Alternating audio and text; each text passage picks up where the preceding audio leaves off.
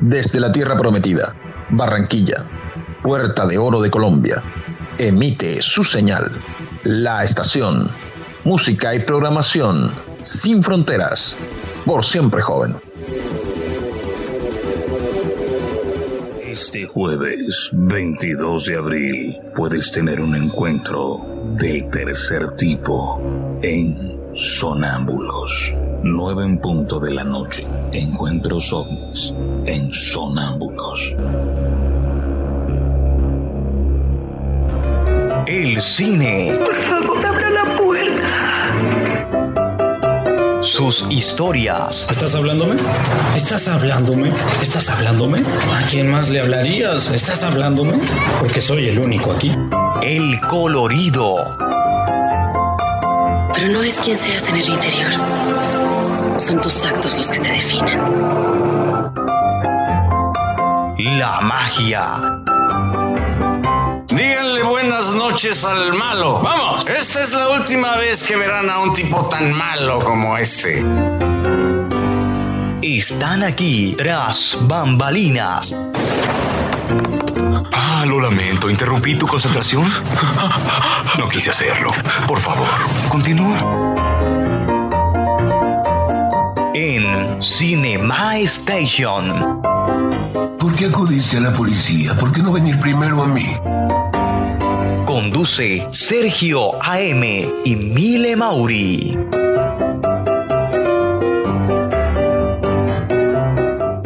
Hola, hola, hola, hola. Hoy es miércoles 14 de abril de 2021. Junto a Mile Mauri, Sergio AM, sean todas y todos bienvenidos. Esto es Cinema Station. Cuando escuchaban la promo del próximo proyecto, del próximo producto que vamos a estrenar acá en disponibilidad de podcast en Spotify. Vamos a estrenar acá también en Google Podcast y en Ditcher, entre otros. Mile, ¿cómo estás? Bienvenida. Buenas, buenas, buenas para todos, para todos nuestros oyentes. Buenas para ti, Sergio, ¿cómo estás? Muy bien, Mile. Gracias a Dios, hoy es miércoles. Hoy es miércoles de Cinema Station. Para hoy seguimos con el episodio 3, eh, Apocalipto, ciclo de Mel Gibson. ¿Cómo te pareció la película, Mile? Se me viene una palabra a la mente y es eh, brutal. Sí. Para mí, eh, sí, yo, yo estaba pensando en algo, Sergio, ahorita en la tarde y era, yo reflexionaba y decía, si Miguel de Cervantes Saavedra y esos padres del, del castellano y del español nos escucharan cómo utilizamos ahora los ese tipo de términos, porque cuando yo digo brutal, pues la gente se imagina como algo horrible, una salvajada o algo.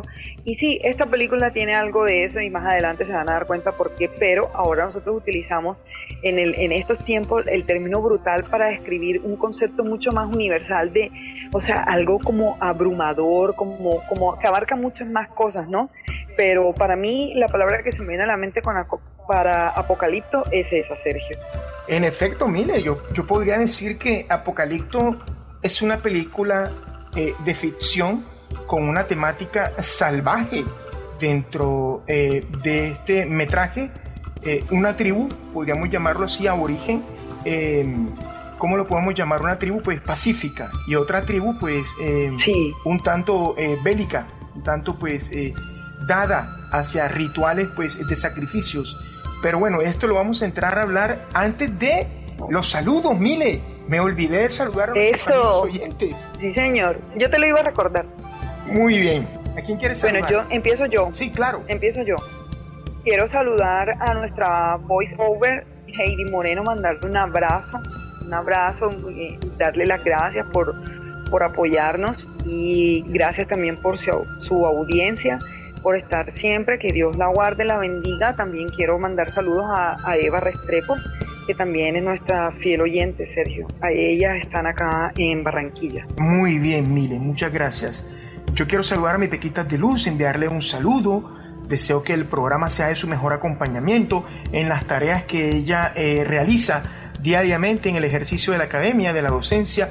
Y de paso saludar a Michelle Andrea Rodríguez Dávila, quien es una oyente fiel de nuestro programa Cinema Station. Ya hemos cumplido con nuestros oyentes, hemos cumplido con las personas que nos apoyan, con nuestros familiares que son el primer, la primera voz de apoyo, los que están ahí alerta. Y pues bueno, Mile, no sé, sin más preámbulos, si te parece, si entramos ya a analizar la película o si tienes algo aparte de esto para, para dar a conocer, para informar a nuestros amigos oyentes?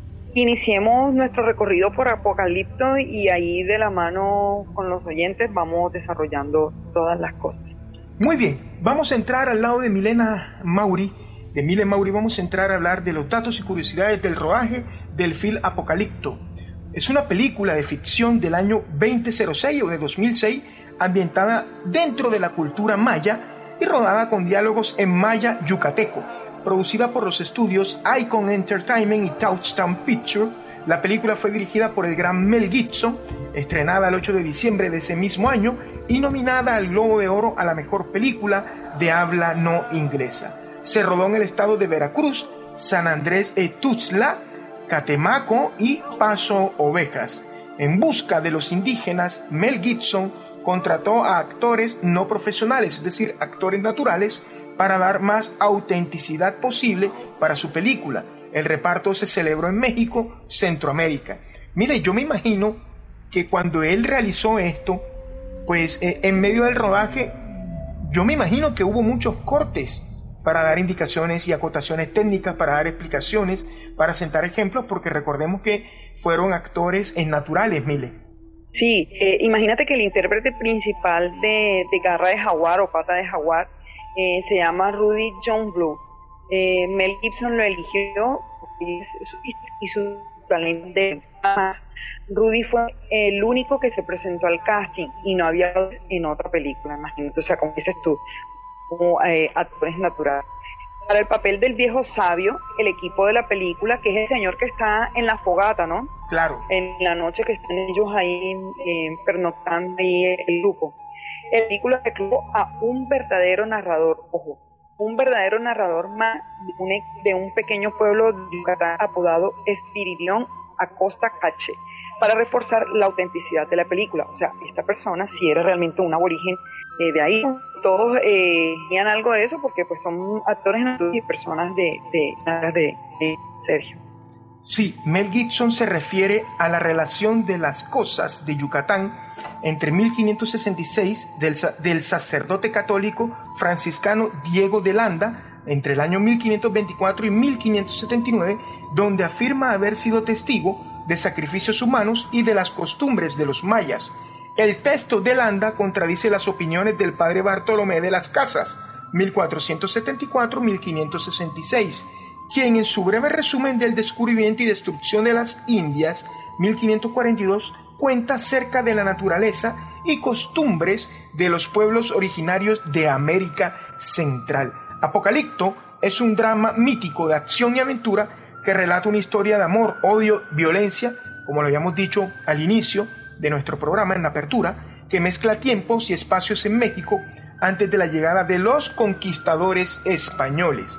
La trama gira alrededor de los sacrificios humanos, como lo relataba al inicio, en su forma de guerra florida, bien documentada en el mundo mexicano y no así en el maya, donde sin embargo existieron otras formas de sacrificios humanos. Mile, cuando tú decías que la película pues era eh, brutal y yo decía que era salvaje, pues no estábamos para nada eh, equivocados.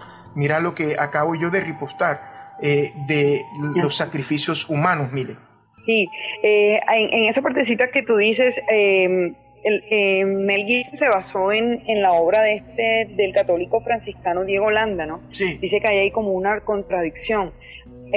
ambos escribieron pues lo que vieron, lo que vivieron. El padre Bartolomé de las Casas, pues él describió fue la naturaleza, no sé si de pronto por omisión, porque sabemos que, en, muchas partes de la historia, Sergio, no es mentira, hay cosas que se han contado y hay cosas que, otras personas han sido las que han tenido que revelar. Entonces, pues ahí entra uno como siempre en la duda, ¿no? Yo, yo siempre prefiero mantenerme en la línea del escepticismo entre escuchar las versiones diferentes. Este, entonces, eh, Mel Gibson se, se perfiló más hacia Diego de Landa, que fue quien contó el, el tema de los sacrificios y eso, entonces en esa partecita que estaba más basada la, la película. Sí, señor. Eh, por otra parte, eh, lo que tú decías de, de, lo salvaje y yo de lo brutal, sí, definitivamente hay buena parte de la trama eh, se basa en, en, esos episodios de, de, sacrificios humanos, esos ritos, ¿no? Sergio, imagínate que la protagonista de una de las mejores escenas, ojo, la niña de la predicción de 7 años de edad, si la recuerdan, donde van caminando ya que los han eh, tomado como secuestrado al pueblo este que es pacífico, ellos son como cazadores, este, pero son muy tranquilos, ¿no? Entonces ellos caen prisioneros, cuando van ya de camino a la gran ciudad, eh, se encuentran con la niña hasta de 7 años. Esta niña era de una aldea muy primitiva del Yucatán y solo hablaba maya. Nunca había visto un auto, ni una carretera, ni un helado, imagínate. Los vegetales, los vegetales, sí señor, y animales fueron las materias primas usadas para elaborar los colores del vestuario y joyas. Así, un determinado tono de rojo surgió de las cochinillas y otro de verde de vejigas de varios animales. El vestuario se cosió totalmente a mano. A Gibson, le gusta bastante esto.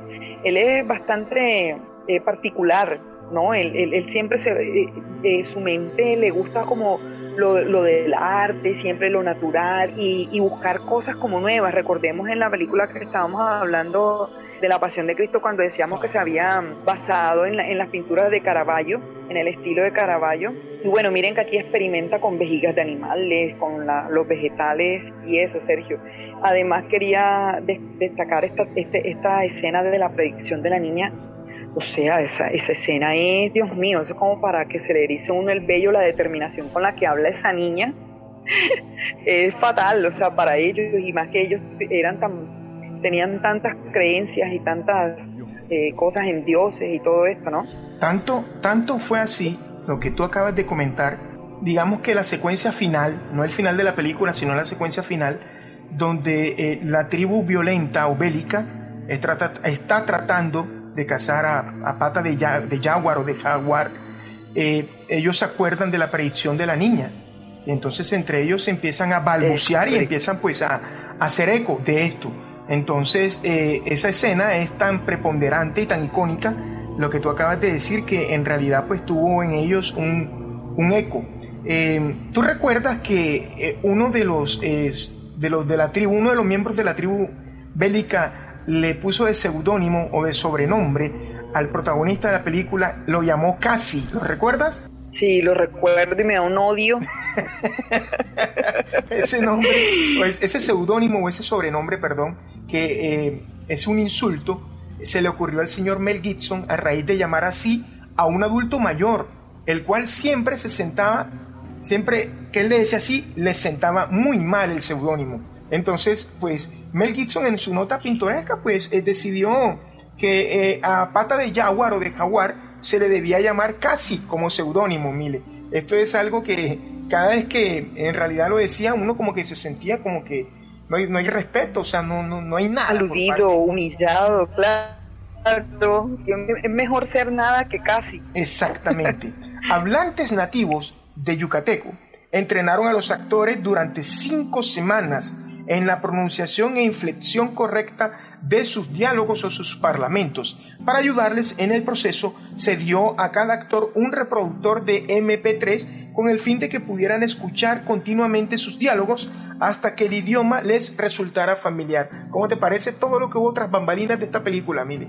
Genial, y a mí me gusta mucho leer este tipo de cosas en cuanto a las producciones de las películas porque es muy interesante cómo un actor eh, se concentra, Sergio, para alcanzar el nivel de, exigencia que tiene un, un, personaje, ¿no? Eh, hemos visto, bueno, las personas que nos gusta el cine, yo sé que eh, muchos han leído acerca de las curiosidades de cuando un actor se dedica a prepararse, cómo suben, bajan de peso, eh, cómo hacen introspecciones, cómo se quedan solos, encerrados para poder analizar el personaje y, poder, poder transmitirlo de esa manera ver el perfil psicológico. Y mira que esta gente, o sea, es tan chévere porque esta gente son nativos, como lo hemos dicho a lo largo del programa, son actores naturales, o sea, ellos les fluye, sin embargo, sin embargo, no sabían, estos actores no conocían el, el idioma, o, o, tal vez lo habían escuchado, como nosotros escuchamos una, dos o tres frases, pero hablarlo es distinto, la entonación y las inflexiones de la pronunciación, ¿no? O sea, ellos le colocan buscaron audios constantes para que estuvieran relacionando, porque entre otras cosas no es mentira que esa es una manera de aprender cualquier otro idioma, escucharlo constantemente porque el oído va directamente al cerebro y así te vas, te vas acostumbrando. A mí todo eso me parece genial. Imagínense que cada día de rodaje Rodolfo Palacios pasaba siete horas en el sillón de maquillaje la compleja red de tatuajes facial y de torso de su personaje Hulk and Snake Inc. Recuerden que esto, los guerreros salvajes que pertenecían a la tribu que hostigaba a las demás, porque no era solamente a la, tribu de donde estaba eh, Pata de Jaguar, eh, ellos eran eran como unos tipos de langostas, eran como, como ellos eran tan, tan grandes y tan fuertes, era una civilización grande y, eh, oprimían al resto de, de, las, de las tribus que eran mucho más pequeñas y además de eso eran pacíficas, no tenían ese arraigo en creencias religiosas y en adoración de, dioses ni de los actos que tenían ellos, ¿sí? Tenían de pronto un, un nivel más arriba en muchas cosas de estas tribus. Recuerden que ellos estaban totalmente tatuados que, entre otras cosas era fantástico, esos tatuajes, eso me encantó de, esa película, duraba siete horas, por mencionar eh, uno solo, ¿no? Porque seguramente los demás también pasaban mucho tiempo para poder estar eh, tal cual requería el personaje, en, en cuanto al maquillaje de los tatuajes, los moños y todo eso. El idioma que se habla en el filme, como hemos venido diciendo, es el yucatec, que es el principal dialecto maya que se habla hoy en día en la península de Yucatán. Esta película fue coescrita por Gibson y Farad Safinia.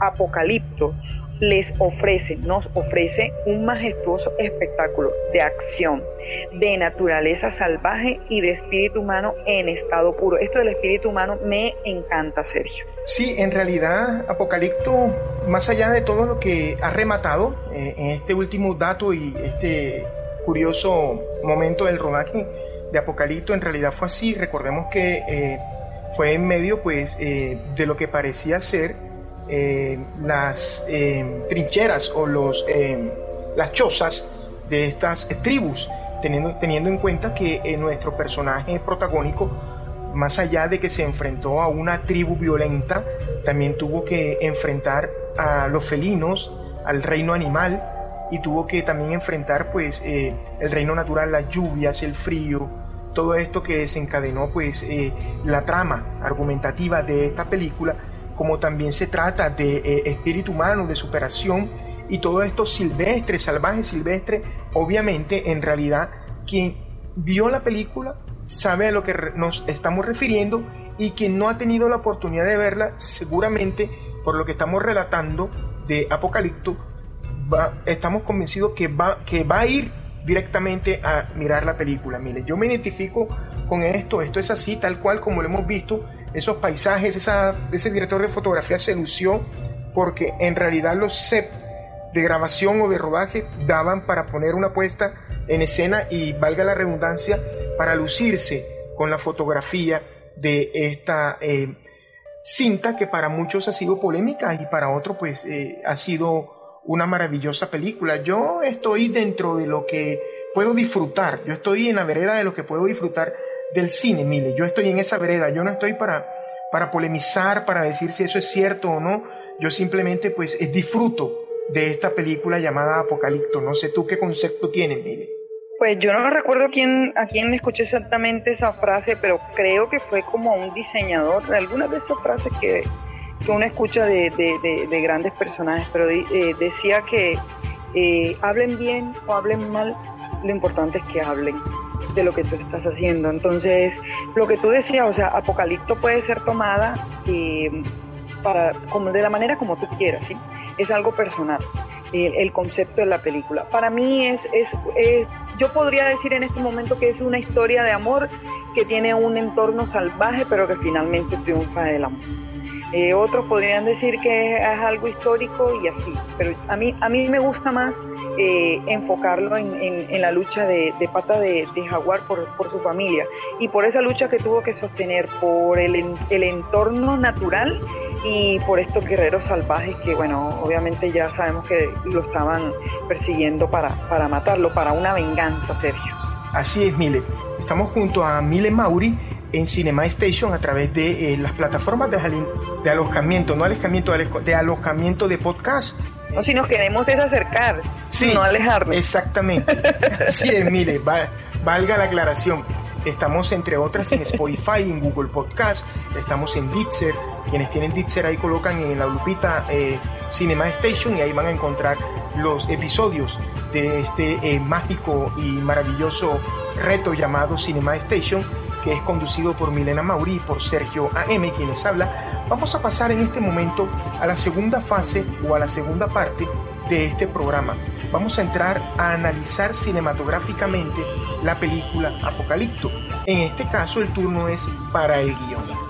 Un guion coescrito por Mel Gibson y por eh, Farad Safinia, como lo había dicho en Milena hace unos 10 eh, minutos atrás. Para muchos podría tratarse de un guion flojo, lo que hablábamos ahorita, ya que esperaban el relato del derrumbe del imperio maya Recordemos que eh, hace algún tiempo atrás hubo una teoría que no sé dónde salió, que según los mayas el, universo de la Tierra iba a llegar a su fin en 2012, creo que era, si mal no recuerdo. Para otros, un guion violento, como lo hemos hablado, que es una película eh, brutal, una película salvaje, pero que dentro de esto, obviamente hay una historia de amor, hay una familia, hay hijos, hay esposa y hay esposo. Eh, los planos cortos salpicaban sangre, por eso hablábamos de que eh, es eh, un guion violento. Y cuando las películas son así de salpicación de sangre, le llaman gore o gore, le llaman los entendidos en el cine. Y para una minoría puede ser un guion de supervivencia forjada en el amor y la unión familiar, lo que tratábamos ahorita. Lo cierto es que su guion es funcional, y vaya que sí funciona. Tiene muy pocos destellos de sobriedad muy poco. Por el contrario, maneja dramatismo, violencia y acción, porque la película está llena de acción. Digamos que tiene acción en un 80-85%. Las secuencias que conforman su planimetría es atractiva en muchos tramos de su tratamiento argumentativo, tanto para ubicarnos a nosotros como espectador, ubicarnos en el lugar donde se determina la puesta en escena, como su línea narrativa, lo digo porque no opta por saltos temporales, es decir, lo que ya hemos hablado de los flashbacks, de las líneas temporales del maestro Nolan. No las no la necesita. Exactamente. Exactamente. Nos presenta un metraje fácil de comprender, así no esté en nuestra lengua. Es muy fácil de comprender. Usted logra conectar con la cinta, adquiere toda su atención y en algún momento se pondrá en la piel de su protagonista, la piel de pata de, jaguar o de jaguar.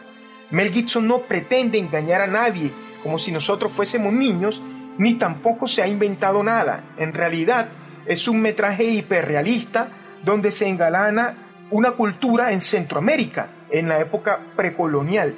Un metraje salvaje, poco civilizado, pero espeluznantemente hermoso el metraje, Mile. Eso es lo que yo percibo de este guion, mío. A mí, a mí me encanta esta película. Hay películas, Sergio, en, en las que tú te puedes eh, levantar a servirte una gaseosita, en la que te puedes, y estoy hablando de verla en casa, eh, te puedes levantar y tú no le vas a perder el hilo a la película. Es más, hay películas que tienen baches como, como de bajones, en donde tú puedes a, a voluntad sacrificar ciertas escenas, pero porque, porque no, no tienen ningún atractivo, pero en esta película, en este tipo de películas, no se puede hacer eso. O sea, voy a hablar específicamente del camino en donde, del recorrido en donde llevan a los cautivos, a los, a los, ¿cómo es que se llama? A los, indígenas estos.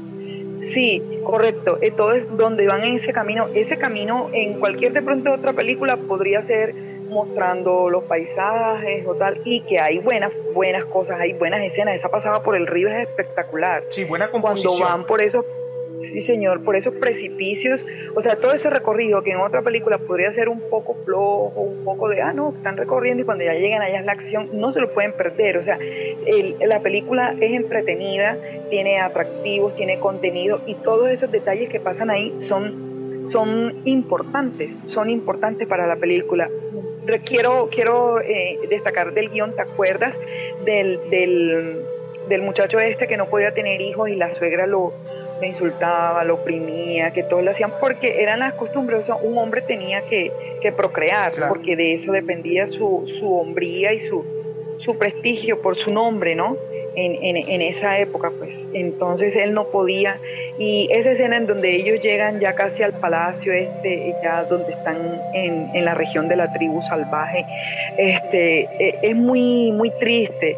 La señora es abandonada en medio de todo eso y este muchacho con todo lo que, lo que sufrió de parte de ella, humillaciones, insultos, porque lo trataba muy mal. En su mirada se veía tristeza, ¿sí? Porque estas personas tenían un, la familia muy en alto, ¿no? El significado de la familia para ellos era muy importante. Eh, por tanto, a mí me gusta mucho el guion de esta película. Es fácil, como decía acá, o sea, eh, para mí, eh, en vez de decir flojo, yo no diría que es un guion flojo, yo diría que es un, un guion de, de, fácil comprensión. No necesita, no necesito demasiados diálogos para ser comprendida y disfrutada, Sergio. Y, te voy a decir algo. Bueno, no sé si tengas algo por agregar. Igual tú ya dijiste que te había gustado tu sí, guion. Sí, me parece que fue un guion funcional, la verdad que sí. Adelante. Sí, bueno, y, si, y les voy a decir que si el guion es espectacular en esta película, la fotografía no se le queda atrás, porque ustedes saben, y como ya todos sabemos, eh, la fotografía es muy importante en, en una película. Eh, Dean, Dean Simler fue el cinematógrafo o el director de fotografía. Su línea narrativa de la puesta en escena fue espectacular. Exteriores de exteriores día, mezcla de esquemas de iluminación natural y artificial, llenos de increíbles paisajes para ser invitados de maravillosas fotografías, que era lo que mencionábamos ahora de los precipicios, eh, el río y eso. Como bien conocemos, el empleo provocativo de la técnica de cámara lenta de Gibson para adentrarnos y adherirnos de la situación que interpretaban o personificaban los actores generando tensión y mucho dramatismo. Los esquemas de iluminación en exteriores noche fueron manejados con destreza, jugando con el simbolismo de color azul para causar la sensación de soledad y frío reforzados por la música. La fotografía de esta película es genial. Eh, quiero, quiero comentar antes de darte el paso a ti, Sergio, y es eh, eh, la escena del, precipicio, ¿recuerdas cuando ellos van y, dependen de ellos porque van eh, encadenados, pero no, no con cadenas, o sea, van como amarrados con cuerdas? Con, con unas con, con, cuerdas, sí. Entonces van como en una especie de gusano, digamos, ellos forman como la pata del cien pies, ¿no? De pronto para contextualizarlo, para que pronto entiendan lo que le quiero decir a los que no han visto la película. Dependen el uno del otro, van cuatro o cinco personas. Entonces, pues si una desfallece, obviamente la, el, el, camino o el, el caminar se se caen, ¿no? Entonces hay uno que van por el, por el, por el precipicio, el último está herido, ese muchacho va muy mal herido, eh, desangrándose y se cae. O sea, se cae al, al, precipicio y los demás tienen que sostenerlo con su fuerza para, que, para no morir todos. Eh, como ya sabemos, este muchacho fue sacrificado por el, por el guerrero este que es, que es todo, todo malo, todo patán, sí, y que fue el que le colocó el sobrenombre de casi a pata de jaguar, Sergio. Sí, en efecto. Ahorita decías algo tan acertado que hablabas del simbolismo del color azul eh, dentro de la rueda del, del, círculo cromático de los colores. El azul pertenece a los colores eh, primarios. Es, un color que simboliza, da la sensación de tener varios simbolismos. Por ejemplo, el del tono de la soledad, el del tono del frío, y a pesar de que es un color primario, nos da estas sensaciones. Por ejemplo, la escena donde eh, la esposa de pata de jaguar o pata de jaguar está en, en la fosa con, con, su hijo, donde él pues los lanzó porque recordemos que la esposa está embarazada, está para dar a luz, está ya en eso, pues eh, él, él, lo que hace es salvaguardar la vida de su familia. Entonces, este, eh, hay escenas, perdón, hay secuencias donde se muestra eh, a ellos, a su hija y a su, hijo, perdón, y a su esposa, eh, que se sienten solos y obviamente sienten frío. Sienten frío porque están ahí a la intemperie entre el día y la noche. Entonces esto que acabas de decir acerca del simbolismo del color azul en esas escenas eh, de exteriores noches fueron muy acertadas, Mile. De verdad que sí. El diseño de producción de esta película, como Milena ya lo había dicho anteriormente, el vestuario se realizó con vegetales y vejigas de varios animales eh, y que fue cocido totalmente de forma artesanal, es decir, a mano, pues el film fue ambientado en la época precolonial, es decir, el hombre primitivo, antes de llegar pues eh, a la civilización. Se nota que se realizó un profundo estudio en la concepción de las chozas que se habitaban como refugio y el decorado para mostrar la sensación de tribus dentro de la naturaleza. Recordemos, pues suena o va a sonar un tanto pues em, ofensivo llamarlos indios, pero pues eh, recordemos que ellos viven en medio de la naturaleza, en medio de plantas, de arbolizaciones, de tierra, y donde construyen, construyen estas hechosas. Y todo ese hábitat del reino natural, del reino animal, de la flora y la fauna, que está adherido dentro de ese ecosistema y de ese hábitat que se encuentra en la selva. El maquillaje jugó papel fundamental para distinguir la jerarquía entre los clanes. Recordemos que eh, Milena hablaba ahorita del jefe de la tribu eh, bélica, de la, de la tribu violenta, siete horas sentado para obtener ese maquillaje que lo diferenciara jerárquicamente, es decir, desde el cargo o el nivel más alto hasta el nivel más bajo para tener esa jerarquía entre los clanes, así como también se ejecutaron los accesorios usados por parte de las mujeres en las tribus. Veíamos eh, unos accesorios en la, en la, parte de las muñecas, en la, parte del cuello, lo que nosotros conocemos acá como collares, acá en esta parte de, Latinoamérica, de Sudamérica, exactamente en Colombia, y pues también dentro de, las, eh, de la nariz, donde se unen pues eh, las fosas nasales, ahí también hubo accesorios, mil adelante. Sí, este, eso, y, no, y los más sencillos los tenían eh, la tribu esta, la tribu pacífica, la tribu de, pata de, jaguar, ellos, eh, digamos que los accesorios de ellos eran mucho más eh, sencillos, que también precisamente por eso podía uno determinar que eran como, por decir, de clase muy sencilla. Eh, mientras que la, la, las tribus, este, que ya no sé si decirle tribus, porque ya ellos eran como una, prácticamente como una civilización, una ciudad. Eh, los accesorios de ellos eran estrambóticos, o sea, eran muy grandes, eran otro tipo, o una élite, ¿sí? O sea, ellos pertenecían eh, a un nivel más alto de todo. ahí podemos ver el, el, rey, la reina, si se puede decir de esa manera, los el, sacerdote de esa tribu, o sea, tenían accesorios y las plumas eran hermosísimas también, o sea, fue, fue una producción muy linda, muy colorida, muy especial y, muy bien estudiada. O sea, los maquillajes fueron espectaculares en, esta película, Sergio. Y como todo, y como el resto de cosas en la película, en la película eh, el sonido no se podía quedar atrás. O sea, fue algo espectacular. Los tambores, las trompetas de corteza sueca, cuernos de ñu, entre otros para ambientar las escenas de drama, acción y suspenso, sonidos clásicos y típicos de las tribus, los cuales cobraron mayor relevancia en las escenas icónicas, tales como el ritual de decapitación ofrecido en honor a los dioses o cuando la niña les dijo que, la, que yo mencionaba ahorita, o cuando la niña les dijo que el hombre jaguar los vencería el reto para el reto fue contemplar que te interrumpa esa escena de la que hablas de la nena adelante. si te acuerdas ahí suena como un tambor o una tambora no sé cómo llamarlo. Se escucha cuando ella les está diciendo eso. bueno aquí le dicen tam, aquí le dicen tambor. Muy bien. Eh, llamémoslo tambor. Sí. Eh, sí claro esa, esa escena o sea la entonación que ella utiliza la determinación con la que habla eh, me gusta de esa escena que fue manejada. Es una niña que tiene una enfermedad, por decir algo como lepra, pero no, no, sé exactamente si fue lepra. Tal vez en la película se diga la información o alguien la tenga, pero en el momento no la recuerdo.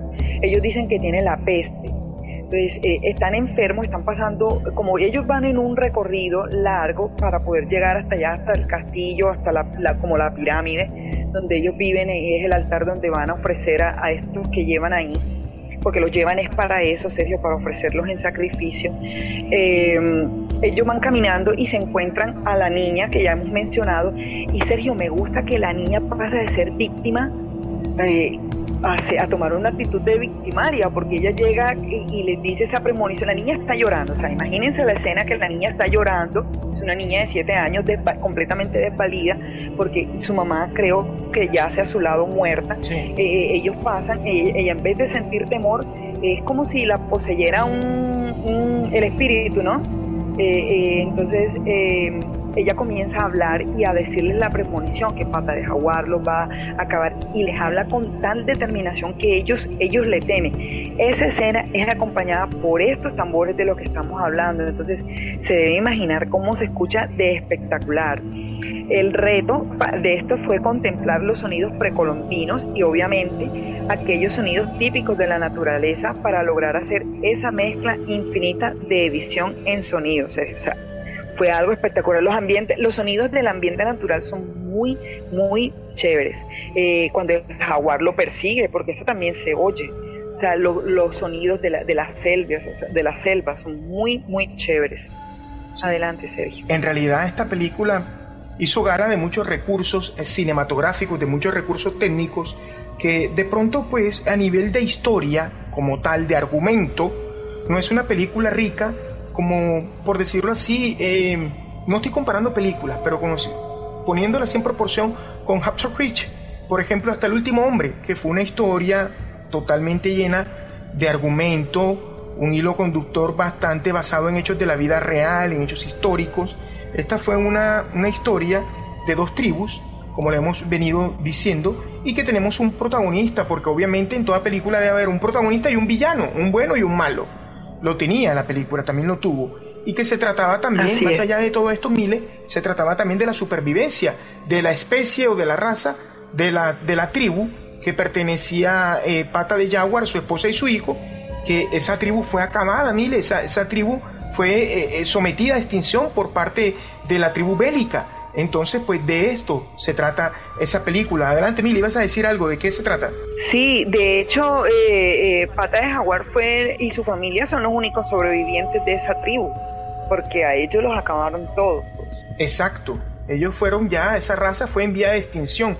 Vamos a hablar un poquito acerca de la banda sonora original o el soundtrack original. Eh, la música estuvo compuesta por James Horner y cuenta con la voz del cantante pakistaní Rahat Nusrat Fatet Ali Khan y el músico inglés Terry Edwards. La banda, sonora, la banda sonora de Apocalipto es la tercera vez que Horner colabora con Gibson y es acá donde siempre digo, esto es equipos que te conoces en el ejercicio de la vida y que esos equipos se vuelven más estrechos y más profundos cuando solemos trabajar con amigos. Entonces esto es lo que siempre hemos venido diciendo y lo que siempre hemos venido contándoles acerca de cómo se mueve el señor Mel Gibson. Si nos damos cuenta, siempre repite, pues, eh, no todos, pero repite gran parte del equipo cinematográfico, como también lo hace el señor Nolan, y como también lo hace Martin Scorsese, y como también lo hacen muchos otros grandes directores de cine. Así es. Entonces, pues, eh, sí, señor. aquí tenemos esto, que colabora, con, es la tercera vez que colabora Horner con el señor Mel Gibson. Eh, Horner había compuesto previamente la banda sonora del Hombre sin Rostro en 1993 y esa película épica de Mel Gibson, Braveheart, que la vamos a tener para el cierre. La vamos a tener, Dios mediante, el 21 de abril cuando vamos a hacer el cierre de ciclo de Mel Gibson, Corazón Valiente, película del año 95. Alojándose de su repertorio musical orquestal, la banda sonora de Apocalipto, principalmente improvisada. Ojo con esto, principalmente improvisada más no desorganizada. Horner hace un uso de una gran variedad de instrumentos exóticos como la tromba marina, trompetas de corteza suecas y el uso de cuernos de ñu, eh, eh, de ñu ungandeses, además de pads y de sintetizadores. La banda sonora fue grabada en Londres, en los estudios Abbey Rock, como el álbum mítico de The Beatles. En el transcurso de varias semanas durante el otoño de 2006, el especialista en instrumentos de viento, Tony Hinnigan, también contribuyó a la banda sonora de la película, tomando prestados numerosos instrumentos del New Globe Theatre y reuniendo el equipo musical. Gibson describió la contribución vocal de Khan a la partitura es un activo valioso para nuestra banda sonora. Sus tonos dulces añaden emoción y dramatismo y tenemos una paleta muy estrecha en cuanto a orquesta. No tenemos una orquesta, por lo que, por lo que está cumpliendo muchas de las funciones que normalmente serían proporcionadas por el uso de una orquesta completa, todo en un solo hombre. Él es una banda de un solo hombre, mire. Sí, qué espectacular el talento de este señor que Gibson se refiere a él de esta manera, ¿no? Sea, poder trabajar con alguien tan talentoso y que te, que te pueda brindar eh, gamas en voces y todo, o sea, debe ser genial. Y, y, para complementar lo que tú dices, sí, ya, ya hemos visto cómo los, los directores eh, se unen a la gente con la que, con la que siempre trabajan, ¿no? Eh, así como hay unos que le dan oportunidad a gente nueva en cuanto a actores. Pero fíjate, Sergio, yo, yo veo una particularidad en los directores y no sé eh, si, si tú estés de acuerdo, y es que ellos generalmente improvisan, o sea, se dan la oportunidad de probar, no improvisar, no, se dan la oportunidad de probar gente nueva en, en, los actores, porque tienen, tienen el ojo, digamos, de poder ver en ellos eh, su estrella y, y sentir su, su, química, ¿no? Lo que, lo que llamamos feeling. ¿No? Cuando hacen feeling, los ven, le hacen el casting y mira, este muchacho, por ejemplo, él era un, actor natural, pero él le gustó el físico de él que le servía para, para personificar a Pata de Jaguar, a un aborigen, un indio, y, y, que además era cantante, o sea, era alguien talentoso y, le vio su, sus dotes histriónicas. Pero si hay algo en que los directores no, le, no improvisan, por lo que yo he visto, o, que no les gusta probar casi cosas nuevas, es con las bandas sonoras con las bandas sonoras ellos y, la fotografía, o sea, ellos se casan, por, entre comillas, con, la gente que ya conocen y generalmente siguen trabajando, haciendo sus trabajos de la mano de la gente que ya conocen, Sergio. Totalmente, así es, Mile. Efectivamente, muy cierto lo que acabas de compartir con nosotros y en realidad estuvimos frente a una buena película, una película entretenida, una película que lo va a tener conectado que usted va a tener eh, sensaciones de emociones, de dramatismo, de suspense, de acción y usted pues también va a vivir en carne propia porque lo va a vivir con el protagonista eh, la manera de supervivencia. Eh, Mile, vamos a contarles un poquito a la expectativa a nuestros amigos oyentes que vamos a estar estrenando un nuevo producto eh, eh, radial, un nuevo programa eh, llamado Sonámbulos, que estará al aire el próximo jueves 22 de abril a las 21 horas de Colombia, 23 horas de la Argentina y pues ya sería horas de la madrugada en Europa. Esto y sería el día siguiente en Asia, donde tenemos oyentes en China. Esto pues será bajo la dirección del señor Álvaro Velázquez Mile. Sí, lo estamos invitando a que nos escuchen en, en nuestro nuevo proyecto que se llama Sonámbulos eh, es un proyecto muy hermoso en el que nos vamos em, a, embarcar, ¿no? Un viaje en el que nos vamos a embarcar como este. Ya en este vamos lejos, o sea, ya hemos logrado mucho, eh, así esperamos con, con, nuestro nuevo proyecto, le vamos a meter muchas ganas, es muy interesante, les va a gustar y espero que nos escuchen, que nos escuchen y, sigan, sigan creyendo en nosotros. Tenemos mucho para dar, mucho para ofrecerles y también esperamos ese, ese feedback de de, ustedes, que nos digan que quieren oír eh, y que, que nos vayan diciendo en el camino cómo vamos, cómo vamos. Eso también es importante para nosotros, Sergio, ¿cierto? Evidentemente, Mile, la dinámica que vamos a hacer es la siguiente.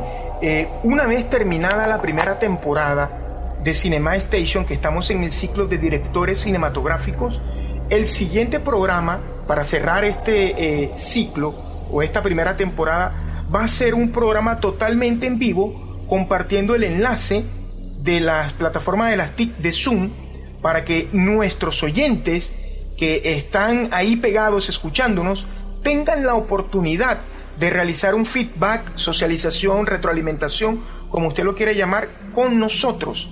Es decir, ese programa lo vamos a hacer esa noche, lo vamos a llevar a cabo ese programa en vivo y en directo para que ustedes puedan socializar con nosotros acerca de cualquier inquietud de cualquier duda que ustedes tengan, para eso estamos nosotros. ¿De acuerdo? Eso lo vamos a ir anunciando cuando ya esté el último episodio del director de cine con el cual vamos a cerrar esta primera temporada. Cuando cerremos la segunda temporada también lo vamos a hacer un programa en vivo y en directo con ustedes para que ustedes puedan participar y podamos hacer nosotros una socialización acerca de las dudas y de las sugerencias que ustedes tienen para nosotros. Mile, ¿cómo te parece esto? Me parece genial me parece muy chévere. Claro, es importante para nosotros escucharlos, eh, socializar y relacionarnos con nuestros oyentes porque esto lo, estamos haciendo para ustedes. Eh, entonces, a mí sí me parece muy bien.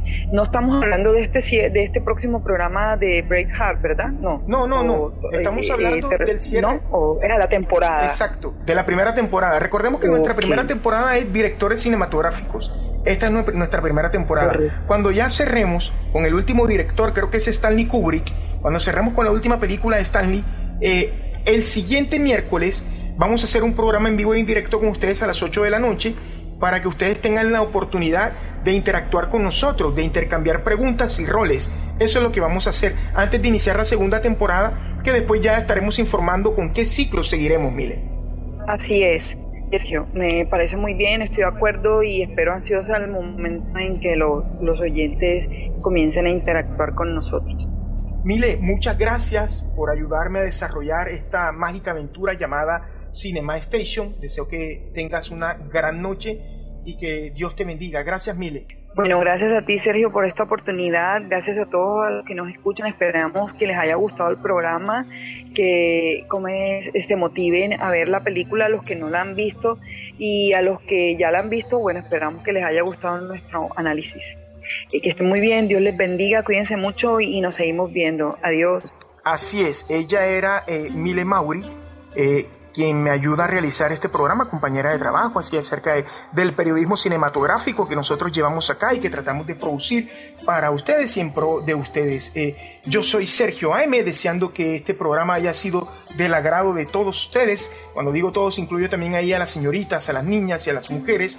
Eh, el Señor les bendiga, pórtense bien. Los dejo con una canción del álbum Cine Noir llamada A New A Gay, A Gay, perdón. Vamos a leer con esta canción y nos reencontramos en cualquier momento. Chao.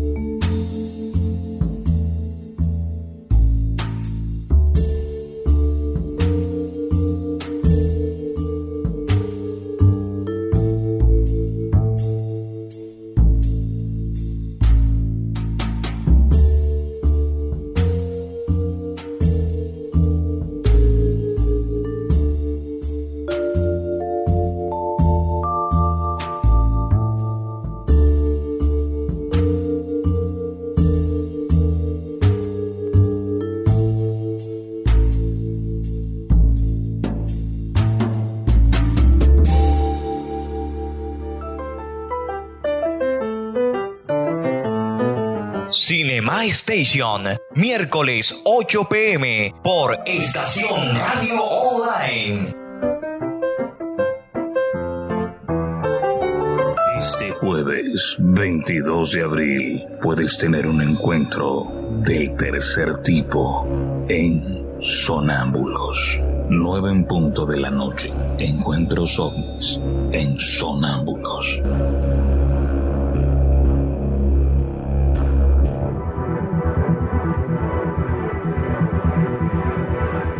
Desde la Tierra Prometida, Barranquilla, Puerta de Oro de Colombia, emite su señal.